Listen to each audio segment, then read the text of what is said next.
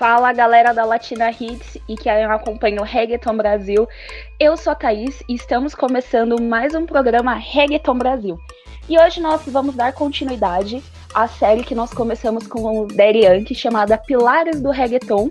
E hoje nós vamos falar de um outro pilar. E comigo para falar desse assunto está nosso querido amigo e editor Ayudi. Fala pessoal, é, hoje a gente vai falar sobre esse que, na minha opinião, é a maior voz do gênero do reggaeton, é o artista mais talentoso, é o artista mais criativo, é a voz insuperável, não existe Zion, não existe Divino, não existe. Vamos ver outro que, que tem uma voz marcante também. Não existe Tony Dice, não existe nenhuma voz que supera a do Dom Omar. Só que não existe nenhum outro artista na história do reggaeton que cometeu mais erros que esse homem. Eu passo a bola agora pro nosso amigo Dermes, que já tá rindo da minha cara. e aí, guerreiros e guerreiras, como é que estão? Tudo bem?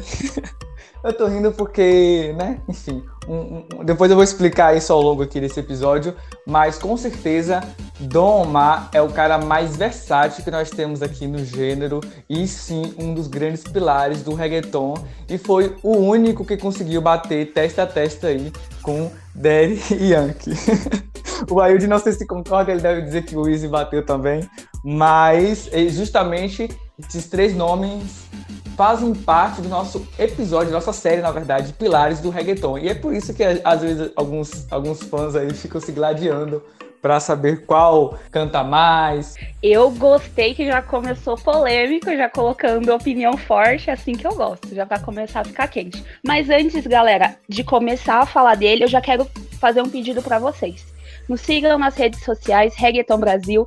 Nós estamos com vários projetos legais no Instagram, siga no Twitter, no Facebook, no YouTube e agora também estamos no Deezer e no Spotify. E outro pedido que eu faço para vocês, se vocês estão escutando esse programa, vão lá nos nossos directs, nas nossas mensagens, enfim, faça contato com a gente e dê sua opinião. Bom, agora vamos ao que tem, interessa, vamos começar a falar do rei dos reis do reggaeton, Dom Omar. Vamos começar então pelo começo, né? Dom Omar é um porto-riquenho. Ele começou no final dos anos 90 com um cantor, uma colaboração com um cantor que se chama Yanuri. O Yanuri já largou a música, agora ele tá fazendo é, o seu trabalho pela igreja, né? Entrou na igreja, não, não tá mais no reggaeton. Mas ele começou com o Dom Omar lá em Via Palmeira, é, cantando o que a gente chama, né, no último episódio aqui, que a gente falou sobre a história do reggaeton, que a gente chama de underground que é aquela, aquela mistura disforme entre o raga e o hip hop americano. Então aquela mistura nasce o underground.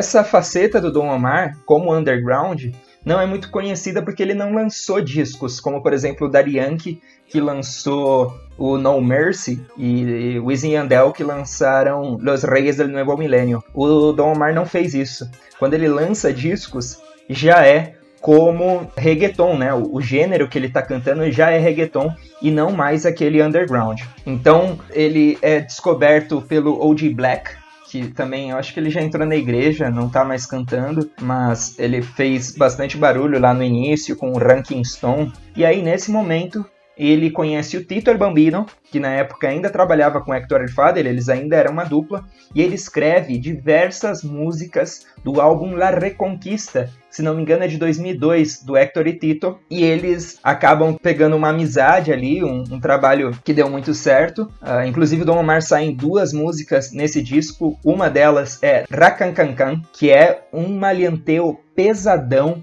muito massa, dos tempos de antes mesmo.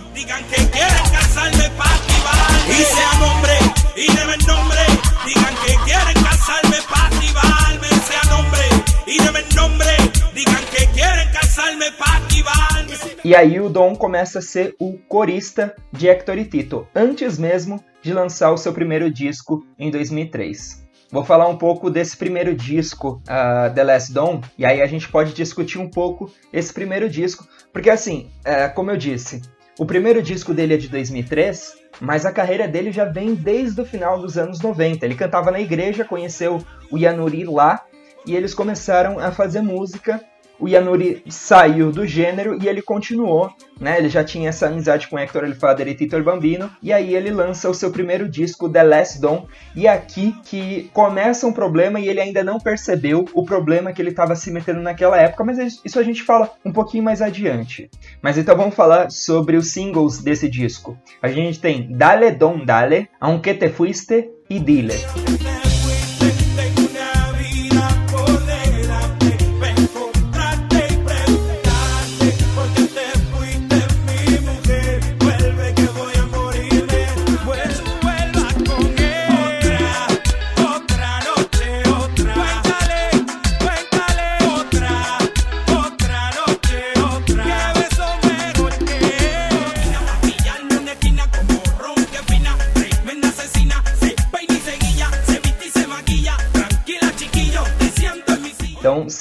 Três bombas nucleares e a gente tem outros aqui como Caserio com Héctor El Father, a gente tem La Noche Buena com Daddy Yankee. Então é um álbum bem robusto. Tem Tu Cuerpo Me Arrebata com Trebol Clan, essa primeira fase, principalmente pelo ano que foi lançada, ela é bem marcante, não só pelo Dom Omar, mas o que vinha se tornar o reggaeton desde 2003. Um detalhe muito importante dessa época de Telas Dom é que uma das músicas principais foi Dale Dom Dale, e, curiosamente, o Dom Omar, ele não detém os direitos autorais dessa música. Essa aqui é a música mais marcante da carreira dele, a que ele ficou conhecido primeiro. E isso a gente vai desvendar um pouco ao longo desse episódio, falando um pouquinho desse caminho que a música levou, sobre os erros. E no final vocês vão entender o porquê que ele não tem os direitos autorais dessa música que é tão importante. E mais que isso, por que, que ele sumiu, né? O que, que aconteceu? Por que, que o Dom Omar não tá junto com, é, com Darian, com Wisin Yandel, com esses dinossauros do gênero, ainda fazendo música, ainda fazendo vídeo. A gente vai conversar sobre isso hoje. Eu acho que é, inclusive, é quando abre essa discussão sobre Reis, porque justamente ele estourou bem antes, no caso, ele teve uma música nacional, estourou nacionalmente com Dali Don Dali e Dile, antes de Gasolina. Então existe essa discussão justamente de, de, dessas questões, porque todo mundo foca muito em gasolina e acha que Don Dali, por exemplo, ou, ou, os outros veio depois de gasolina. As pessoas acham que o reggaeton começou em gasolina. E Domar não, já vinha fazendo um trabalho antes, como o Derianke também, mas ele conseguiu estourar antes de Derianke. A diferença é que o Derianke estourou a nível mundial. Né? Mas o Dom, o, o Dom Omar ele já era ícone ali em Porto Rico. Entre os boricuas, que é, que é como é chamado o, os nativos lá de Porto Rico, ele já era um, um, um ícone no gênero urbano, né? A, a, inclusive pela versatilidade dele. Então, essa música, inclusive, foi considerado um hino do reggaeton antes de Gasolina. E, e, se você for ver documentários e tudo, quando começou o movimento reggaeton, eles falam muito justamente dessa época do, do Dom Omar, quando levantava a bandeira do, de Porto Rico e tudo mais, dizendo que existia assim um som que saiu da, da periferia e teve toda aquela, aquela guerra que a gente já contou durante alguns episódios também, a gente possivelmente nunca vai parar de contar, que é justamente a perseguição que o reggaeton sofreu, né? Musicalmente falando. E o Omar, ele tava lá enfrentando, ele foi o que teve, tava na linha de frente enfrentando esse preconceito do reggaeton. Quando as pessoas discutem sobre Don Omar, tem muito esse apego também ao, ao que ele representa lá no início. Derian que teve seus números, teve tudo mais, mas a gente não pode apagar a história de Don Omar e por isso ele tá aqui como um dos pilares do reggaeton. Então deixa eu dar uma curiosidade aqui. Eu não sei se vocês sabem, eu falei agora do Yanuri, né, que foi a primeira dupla do Don Omar, mas o Don Omar teve uma primeira, primeiríssima dupla que foi Yaga, da dupla Yaga e Maki. Antes do Yaga cantar com Maki, o Yaga cantava com o Dom Omar. Tem aquele sucesso Mauia, que vocês devem se lembrar aí. Então, dando continuidade nessa linha do tempo, depois de Last Dom, teve Last Dom Live, que foi um lançamento ao vivo com vários, vários artistas, teve remix também, e levou o Latin Grammy e prêmios La. Ele ficou conhecido, na verdade, como um dos mais populares do reggaeton. Em 2004 também ele teve um álbum que ele lançou como produtor. Em 2005 chega Los Bandoleros, que esse álbum aqui eu tenho um apego, na verdade, por ele. Ele foi distribuído pela Machete Music e é onde ele ganhou. Ele tem a música Bandoleiros Pistoleiros e essa música ela entrou na trilha sonora de Velozes e Furiosos 3.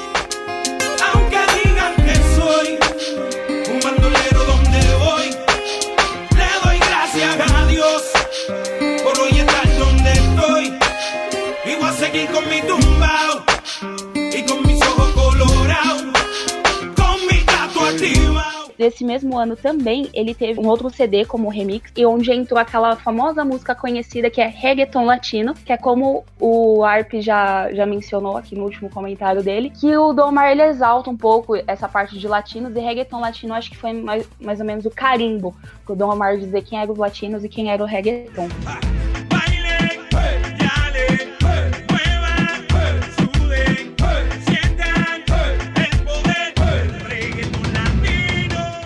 Então a gente vai falar disso já já, né? Sobre muito mais sobre a carreira do Dom Omar e toda essa questão aí do reggaeton latino e Velozes e Furiosos no próximo bloco. Então não sai daí que a gente já tá voltando, beleza?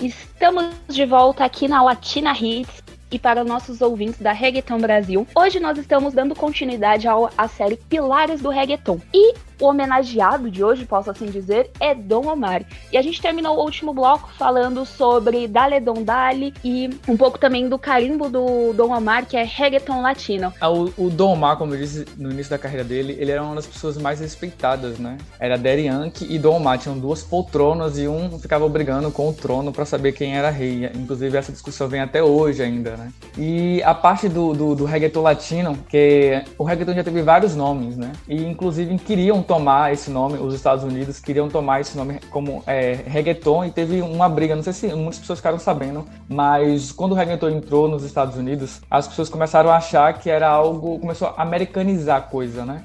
começou, digamos assim, a americanizar e começou a ter uma, uma disputa ali. Já, já tinha uma disputa antes, né? O povo dizia que vinha da Jamaica, que vinha dos Estados Unidos, que vinha tal, tal, tal. E aí Porto Rico deu, sabe aquele grito mais alto? Foi justamente o reggaeton latino do Dom Omar, que ele simplesmente falou, não, isso aqui é de, isso aqui é de Porto Rico. Então foi importante nessa, nessa, nessa fase aí, porque tava se misturando muito com o hip hop dos Estados Unidos. Ele tava perdendo o nome, como aqui no, no, no Brasil, que se mistura com vários outros ritmos, tipo, mistura com, com funk, aí o povo acha que é funk, mistura com sertanejo, e o povo acha que é sertanejo. Tava acontecendo a mesma coisa nos Estados Unidos. Tava se misturando com a cultura dos Estados Unidos e estavam achando que reggaeton era uma cultura é, americana né, nos Estados Unidos lá. E por mais que Porto Rico seja dos Estados Unidos, né, pertence, tem uma, uma, questão logística e geografia, é latino. E ele levanta essa bandeira muito bem e, inclusive, o, o, uma coisa que eu admiro muito foi quando ele foi para o Domar mesmo, quando foi chamado, uma curiosidade aqui, né, o Domar quando foi chamado para fazer o filme Velozes e Furiosos, o Tengo, ele não aceitou dublagem, justamente seguindo essa ideologia de latino, né, ele falou: Não, ninguém vai me dublar, eu vou falar espanhol, que quiser entender, que entenda. Todas as, as línguas, tanto em português, o filme, quanto em inglês, Tego Calderon, ele não é dublado. Isso foi uma exigência do Tego Calderon. Então, esse negócio de, de defender a raiz latina, isso vem de muito tempo e até hoje não se perdeu.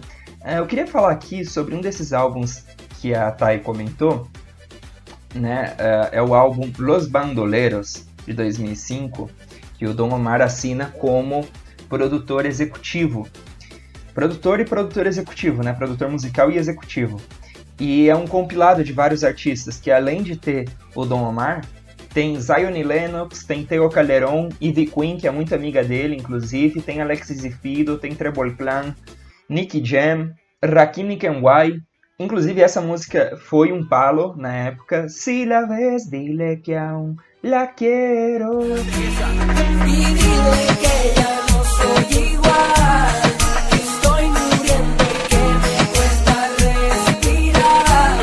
Uh, depois a gente tem Coscuyuela, e é um dos primeiros trabalhos em que o Arcángel aparece, hein? Foi a, a primeira música que o Arcángel teve uma.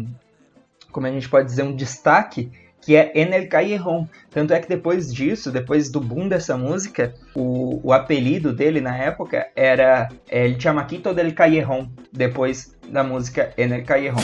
Envuelto desde chamaquito en el callejón, siempre me ha gustado el vacilón. Lo malo me llamaba, mientras por los callejones de mi isla traficaba. E em seguida desses álbuns, a gente consegue entrar lá em 2016, um álbum intitulado King of Kings o rei dos reis, que é como a gente vem chamando o Domar nesse, nesse episódio. Eu tenho. Eu não sei se vocês sabiam, vocês dois, não sei se todo mundo sabia sobre isso, desse álbum. Mas King of Kings vendeu mais que Barrio Fino. Vocês estavam preparados para essa? Eu não sabia. Toma! Toma! Dom Omar é o maior artista do reggaeton. Embora não seja, não tá nem no meu, talvez esteja no meu top 10, mas não tá nem no meu top 5. Mas é o maior artista, não tem dúvida, cara. Assim, ó, o Yankee é mais, ficou mais famoso, é um cara mais conhecido, é o cara maior de todos, é, beleza, a gente aceita isso, de boa. Só que assim, põe os dois para cantar ao vivo. Quem que vai cantar mais? Quem que compõe mais? É o Dom Omar. Aí, com isso, vocês devem estar se perguntando: cadê Dom Omar? O que, que aconteceu com Dom Omar? A gente vai falar disso. Calma, calma que a gente vai falar. E nesse mesmo ano, a gente teve também uma segunda versão do álbum Los Bandoleiros, que veio uma das músicas que eu mais gosto do Dom Omar, que é Baila Sola.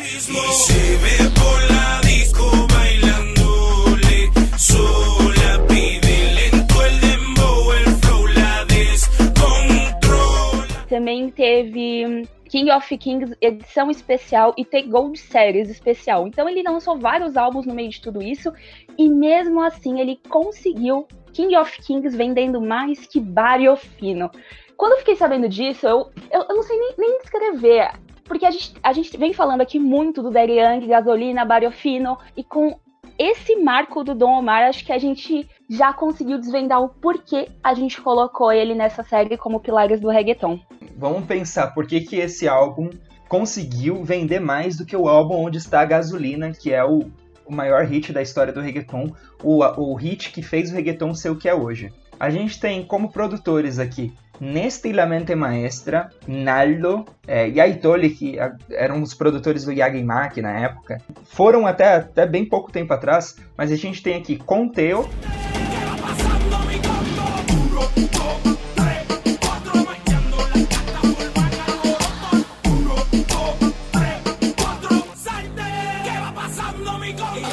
Que foi a música tema do Velozes e Furiosos da época, e Salio el Sol, que também é um clássico incontestável.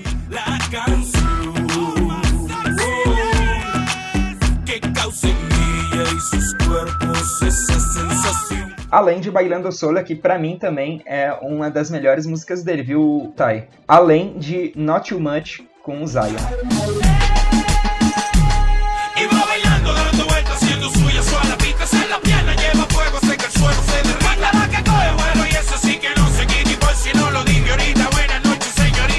Nesse CD, as minhas músicas preferidas são Contel, que eu acho que revolucionou. Né? Acho que as pessoas começaram a olhar muito mais para a cultura latina depois que essa música foi como tema, né? Uma das músicas principais do, do filme Velozes e Furiosos.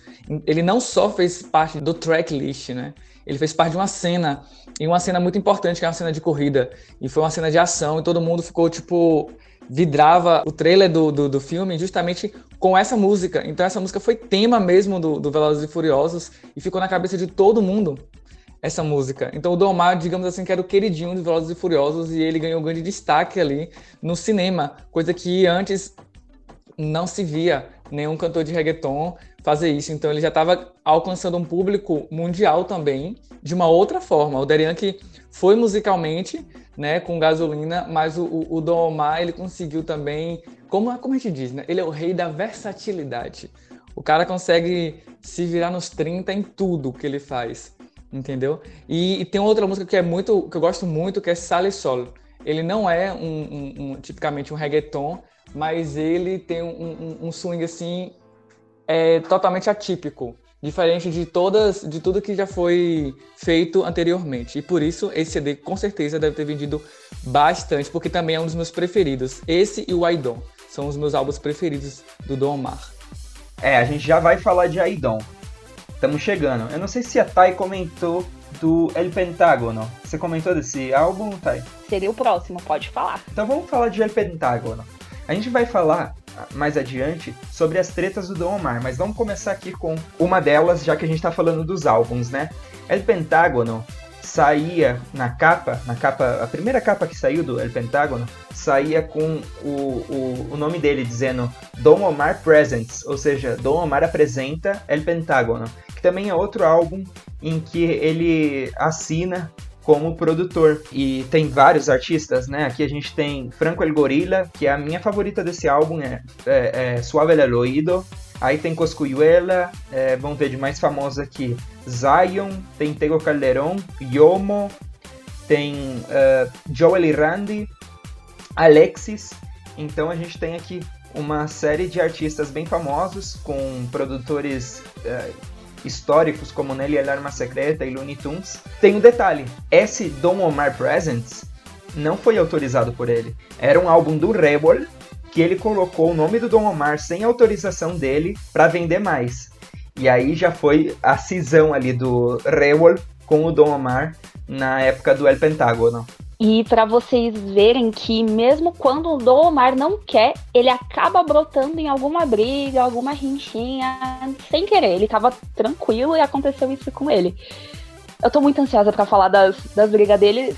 Bom, então, sobre as brigas que a Thay tá ansiosa para falar, a gente fala no próximo bloco. Daqui a pouco a gente volta, viu, Latina Hits?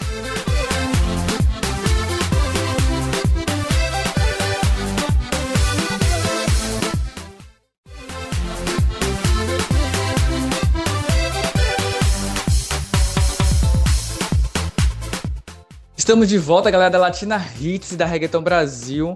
Estamos agora em um momento aqui falando justamente sobre um, um momento importante da carreira de Domar, que até quando ele não quer, né, ele é puxado para a discussão, puxado para os holofotes. É, o Dom Omar é isso, né? O Dom Omar, ele é um cara que tem bastante personalidade e acaba se metendo numas tretas aí que não precisa. Uma delas acontece por causa de um dos álbuns favoritos do Arp, que é o Idon. O Idon é de 2009, é de um período que o reggaeton os reggaetoneiros estão se afastando do reggaeton, por um lado, enquanto eles estão criando companhias como as de antigamente. Então a gente tem que o Yankee, por exemplo, tem a sua El Cartel. Wisin e Yandel tem a WY Records. O Hector El Fader com a sua Gold Star Music. O Zion com a Baby Records. E o Dom Omar tem a sua, que é o El Orfanato. Quem ele agenciava no El Orfanato? Ele tinha Zyko El Terror, ele tinha Kendo Capone e Nati Natasha, mas a gente já chega nisso. O que eu quero falar é do, do álbum Idon, que ele se afasta completamente do reggaeton e a gente ouve um Dom Omar cantando quase uma música eletrônica. E a gente tem aqui Virtual Diva, Sexy Robótica e Blue Zone.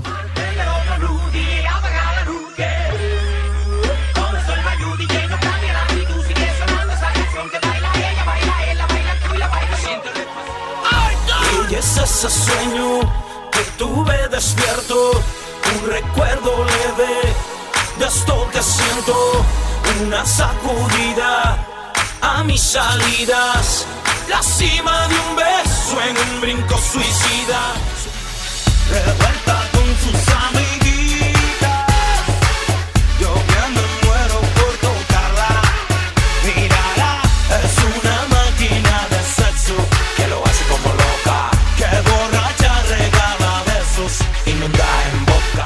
Então é um álbum extremamente pop extremamente distante do reggaeton. E ele se chama de El Prototipo. Existia um outro artista no gênero chamado Jayco, que estava na WY Records, que não gostou nada de ter o seu apelido, o seu nome é, plagiado pelo Don Omar e lançou uma das melhores tiraeras da história, que é o The Kingdom Must Fall.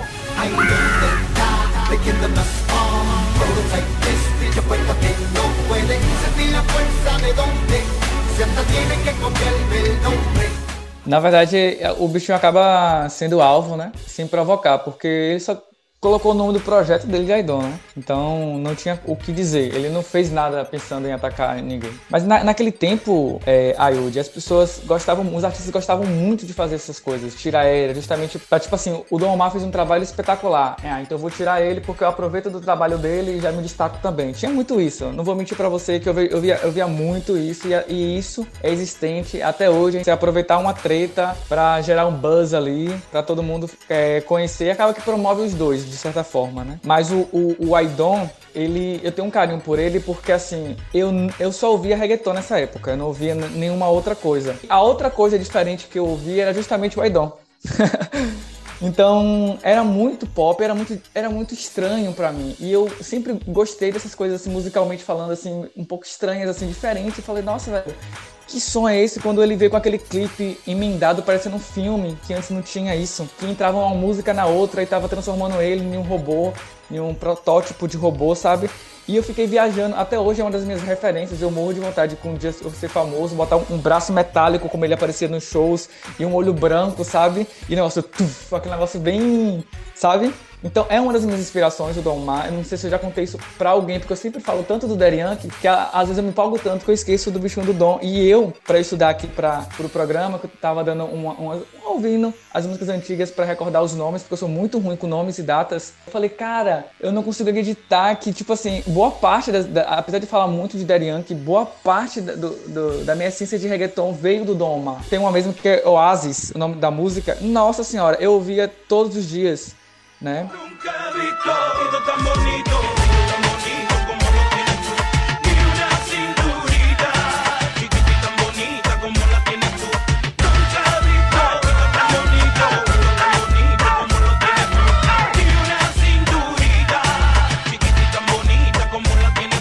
São músicas que eu ouvia, tipo, todos os dias, várias vezes, no repete. E eu ficava. E, inclusive, ele fala em uma das músicas que eu não lembro agora, sobre dizendo que o reggaeton ele não era o dembow, que é a batida do reggaeton, né? O dembow é a batida do reggaeton. Que o reggaeton era um movimento em essência, ou seja, ele era muito mais do que um ritmo. Né? Ele estava fazendo como se o reggaeton fosse comparado ali com o hip hop, porque não é, o hip hop tem a expressão de dança, tem o rap, tem tudo isso. Então o Don Omar queria implantar isso no Aidon. Ele queria dizer, olha, isso aqui é reggaeton mesmo sem dembow. Ele tentou incorporar isso na cabeça das pessoas para dizer que o que ele fazia era reggaeton mesmo não tendo dembow.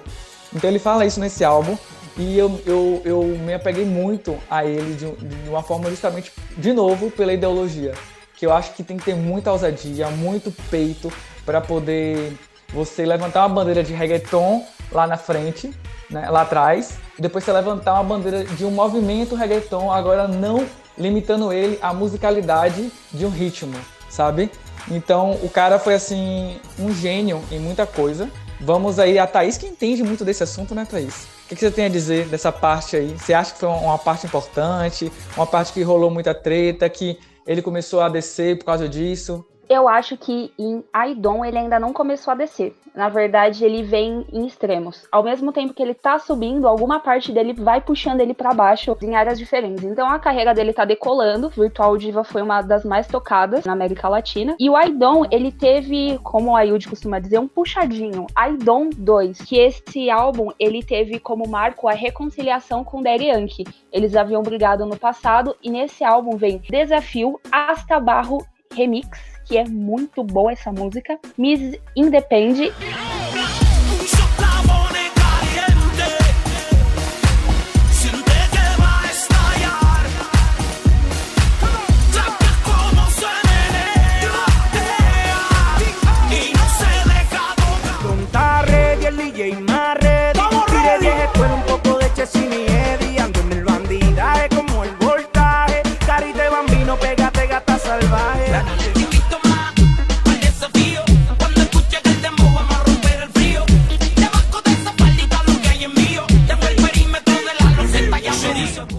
Também, nesse mesmo ano de 2009, que ele lançou o Aidon, ele também consegue a música Salerson na trilha sonora do jogo GTA 4. E na expansão desse jogo vem com Virtual Diva. E também ele faz, ele aparece em Velozes Furiosos, junto com Tengo Calderon. Nessa parte aqui, a gente consegue ver o Dom Omar expandindo como artista para outros lados, tendo sua figura em áreas diferentes. Só que também ele começa a ter alguns probleminhas. E em seguida do Aidon 2, na verdade, lá lá em 2010, ele vem com um dos álbuns mais famosos, que é o Meet the Orphans, que é pela companhia Orfanato, que, é, que o Ayud já citou aqui. E nesse álbum a gente consegue ver algum dos pontos que eleva a carreira do Don Omar, que é com Dança Kuduro, que todo mundo conhece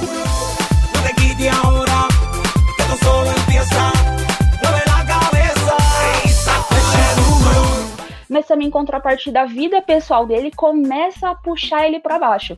Então, enquanto a gente pensava que a vida dele estava muito boa, que, que ele estava no melhor momento da carreira dele, foi quando ele começou a ter problemas com a indústria musical, foi quando ele começou a ter problemas pessoais no casamento dele. E ali eu acho que foi um um start na carreira dele, quando ele, quando ele decidiu fa falar assim: bom, é, eu trabalho, eu, eu que pago, os CDs que eu faço eu que pago, os vídeos que eu faço eu que pago, e tudo isso para ter um retorno da gravadora, para cobrir os gastos que ele tinha. Só que ele, ele começa a perceber que todo o dinheiro que ele tá investindo na, cadeira, na carreira dele não tá tendo retorno. Ele vê que com Dança Kuduro ele teve uma visibilidade muito grande, inclusive ela foi trilha sonora de uma novela no Brasil, da Avenida Brasil, inclusive, que estava sendo reprisado até pouco na TV brasileira. E ele teve Billboard, ele teve. Ele teve muito enfoque, só que ele não via esse retorno da indústria musical. Ele não via. Então foi quando ele decidiu começar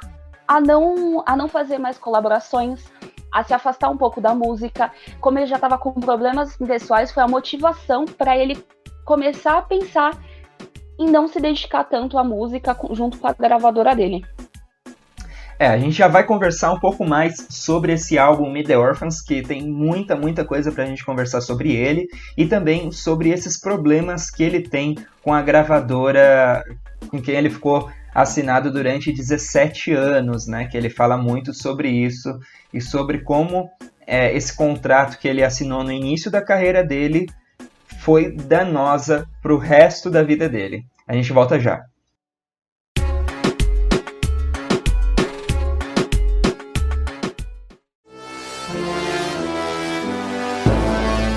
Estamos de volta, galera da Latina Hits da Reggaeton Brasil. E chegamos exatamente no momento marco aqui do, do Dom Omar, que foi justamente em Danza Kuduro, onde ele teve é, um destaque mundial e foi quando justamente em um momento muito importante e, e, que decidiu muita coisa da carreira dele, onde teve tretas, onde teve o sucesso. E o sucesso leva justamente isso, né, gente? Sucesso é igual a treta também, porque enquanto você tá lá em cima, muitas pessoas querem lhe derrubar e lhe puxar para baixo. Então o sucesso tem esse preço.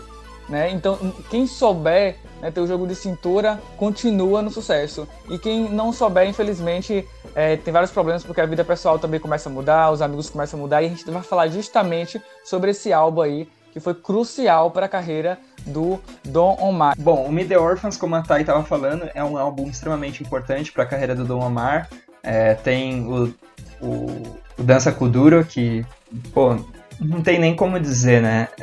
Poderia ter sido um Despacito se tivesse um bom pensamento ali de negócio, poderia ter sido um Despacito antes, mas também foi extremamente importante para a história do reggaeton, né? E Meet the Orphans é justamente esse esse salto que o Dom dá nos seus artistas que ele tinha ali.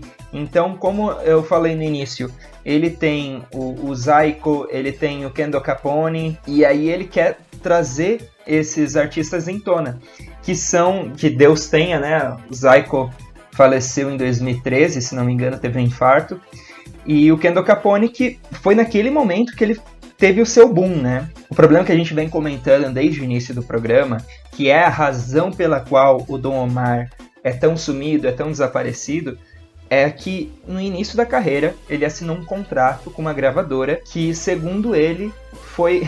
A gente tem uma expressão no sul que chama chupinha. Ficou chupinhando o, o, a carreira do Don Omar do início até o The Last Album, que foi o último álbum. Mas antes disso, a gente tem mais um álbum para conversar, uma né? Uma das tretas do Don Omar tem a ver com Dança Kuduro. A música não era do, do Don Omar, era do Lucenzo. O Lucenzo estava estourado lá na Europa. O Dom Omar, quando adicionou a, a, parte dele em espanhol, porque a música era totalmente em português e a parte em inglês com é, Big, alguma coisa lá, de Big, esqueci o nome do cara. É, o Dom Omar foi e botou ele como, como compositor e como dono majoritário da música. E teve um probleminha, porque o Dom Omar ficou como majoritário e aí o Lucenzo era muito, digamos assim, iniciante nessa, nesses processos, né? E aí teve várias pessoas começaram a fazer várias versões e quem tava ganhando, não sei se era o Domar, né, como a gente tá, como a Thaís veio, veio, veio falando aqui, ou se era a gravadora por trás. Mas a maior parte era ali da composição do Dom Omar e quem ganhava a maior fatia, no caso, era Dom Omar. E o Lucenzo e o Dom Omar começaram a cismar na música.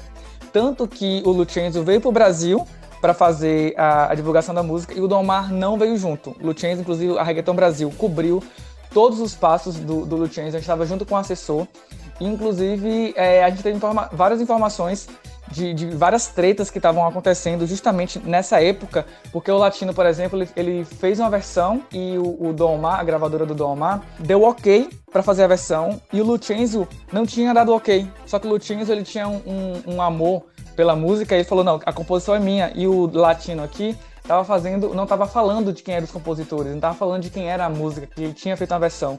Então o Lutinho começou a brigar com o Dom Omar porque o Dom Omar deu uma licença sem autorização do Lutinho. É como se, como ele fosse a menor parte, ele não tivesse voz, aí passou direto. E o Lutinho pensou até em processar o latino. Teve um bregodego que muitas pessoas acompanharam, quem acompanha a Reggaeton Brasil. Mas na carreira do Dom Omar, nem tudo são tretas, nem tudo são descidas. A gente teve a extensão desse álbum que é o Meet the Orphan 2, nova geração. Nesse álbum, a gente tem como presença Nath Natasha.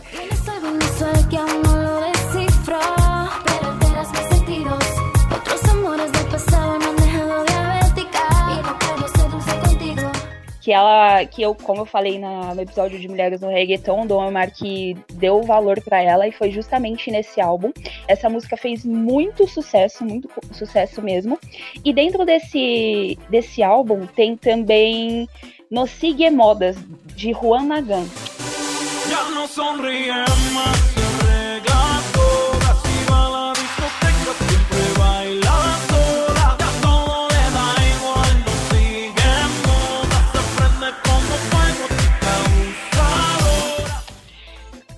acontece com essa música? Eu acho que ela puxa um pouco aquela vertente que a gente falou um pouco de virtual diva, sexy robótica, que é um pouco mais comercial, um pouco mais ele um electroflow, talvez, moderno, não sei dizer. Mas ela é bem diferente do que a gente estava acostumado a ouvir o Dom Omar. Ela tem também presença de Zion e Lennox. São os momentos quando hablamos com a luna. Sin darnos cuenta miramos salir el sol. No te comparo porque como tú ninguna y por primera vez puedo creer en el amor. Solo tú y yo. Tem também Psycho.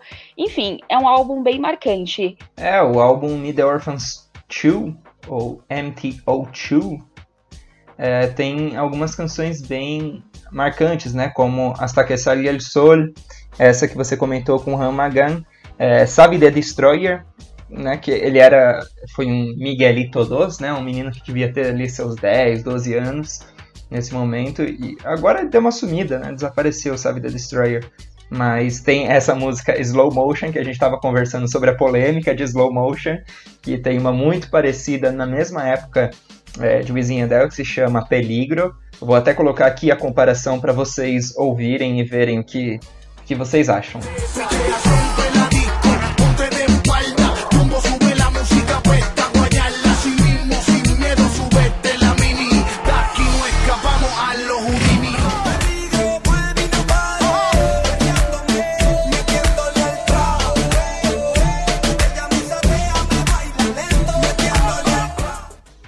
parecidas, né? Na época teve uma treta no Twitter entre o Jumbo o Jumbo, ele que produtor solo, que produz a música do Dom Omar, é, com o Tiny, que fez a música do Wisin Yandel, a gente ainda não sabe, porque de repente essa treta desapareceu e ninguém mais entendeu o que aconteceu.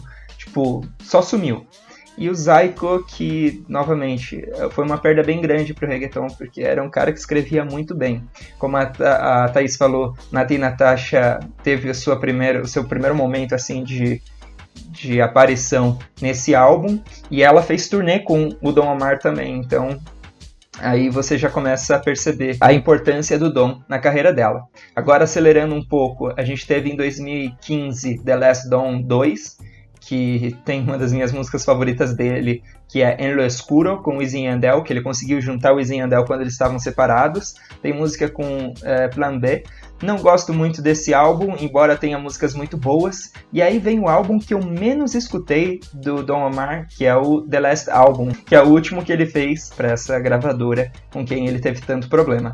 Agora a gente quer saber qual música vocês mais gostaram desses álbuns. Porque a gente teve treta, a gente já teve. É, falou muito sobre composições, sobre ideologia. E a gente sempre nos outros programas, né? A gente traz isso pra gente mostrar pro público qual é as nossas músicas preferidas. Então vamos começar pela Thaís. Primeiramente, muito obrigada por deixar as canções, tá bom? É, eu vim preparada com duas, porque ultimamente são as duas que eu mais tenho escutado. Aliás, Baila Sola, que como eu já disse aqui, e eu também vou colocar Luna Llena, que eu acho essa música muito, muito bonita.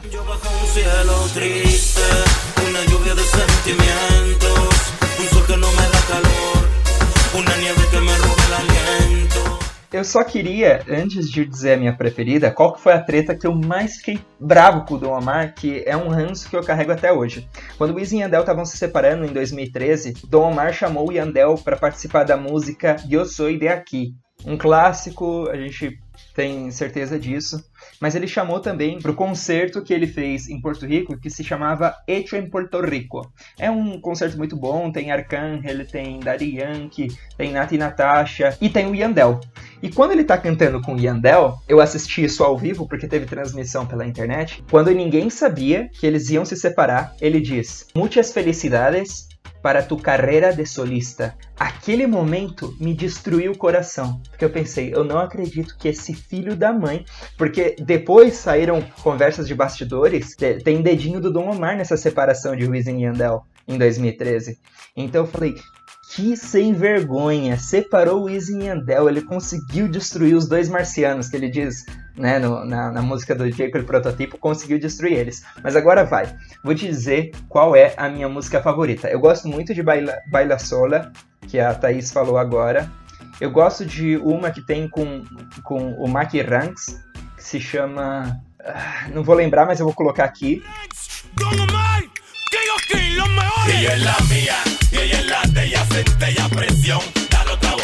Se nota que se faja, gota de sudor le baja, E gosto, a minha favorita de todas é. Salvaje.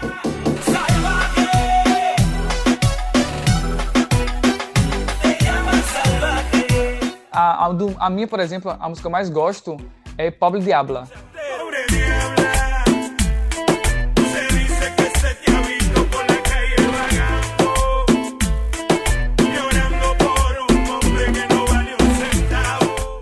Né, do Dom Omar, de todas, assim, eu sou, nossa, eu tenho um apego, Luna também, que antes eu entendia Lugu Gugu Guguná, tinha dificuldade para entender o que é que ele falava, depois de muito tempo que eu fui ver que era só Luna mesmo, que ele tinha acho que uma língua pegada, né? Me explicaram depois que o Dom ele tinha uma língua um pouco pegada. E aí ele não, não falava algumas frases direito, e eu achava que eu que não entendia o espanhol direito quando eu, quando eu ouvia. Depois que eu fui perceber que ele realmente tinha uma língua pegada. Não sei se ele resolveu hoje, mas é uma das minhas músicas favoritas. É Pablo Diabla, é Luna, é Que Sale Sol. Uma dessas músicas aí do, do, do, do Aidon, além dessa cultura, apesar que dessa cultura eu enjoei. Né? Infelizmente, é, dança Kuduro tem o nome Kuduro, então muitas pessoas não, não, não, não levam referência ao reggaeton porque misturou reggaeton e Kuduro.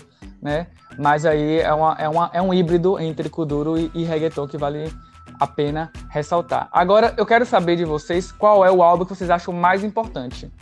Qual o, o álbum que vocês mais gostaram da carreira do Dom Omar? E eu vou jogar essa pra Thaís, porque eu gosto de jogar as coisas pra ela, o quente pra ela logo.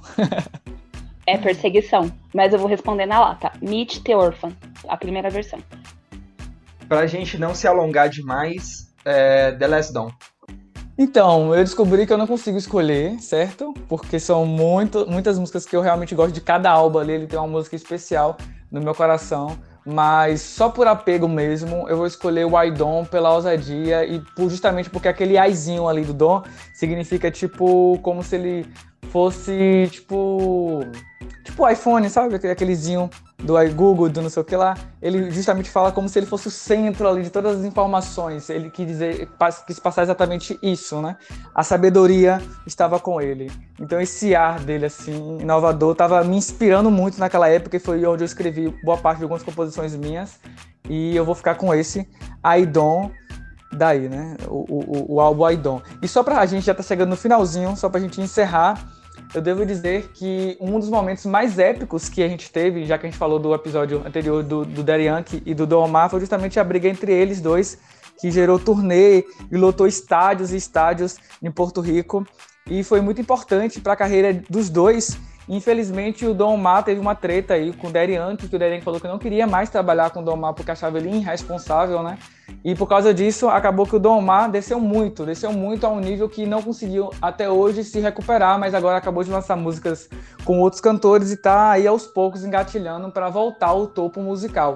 Mas um dos motivos aí que ajudou ao, ao Dom Omar sumir da carreira, que a gente tanto falou que a gente ia falar sobre isso, foi justamente essa, essa treta com, com o Yankee, que acabou, digamos assim, deixando um pouco mais opaco o Dom Omar em relação à mídia, né, em relação a tudo, a tudo mais, porque digamos assim que o Derian, que apesar de não ter falado muita treta sobre o, o Dom Omar, muita coisa, ele chegou para uma rádio e falou que, que o Dom Omar era irresponsável, que ele não iria trabalhar mais nunca com o Dom Omar, que não importa o que acontecesse, que ele não queria uma música vinculada com ele, porque eles pensavam diferentes, mas que a vida que segue, que Dom Omar que vai seguir a carreira dele, e é isso.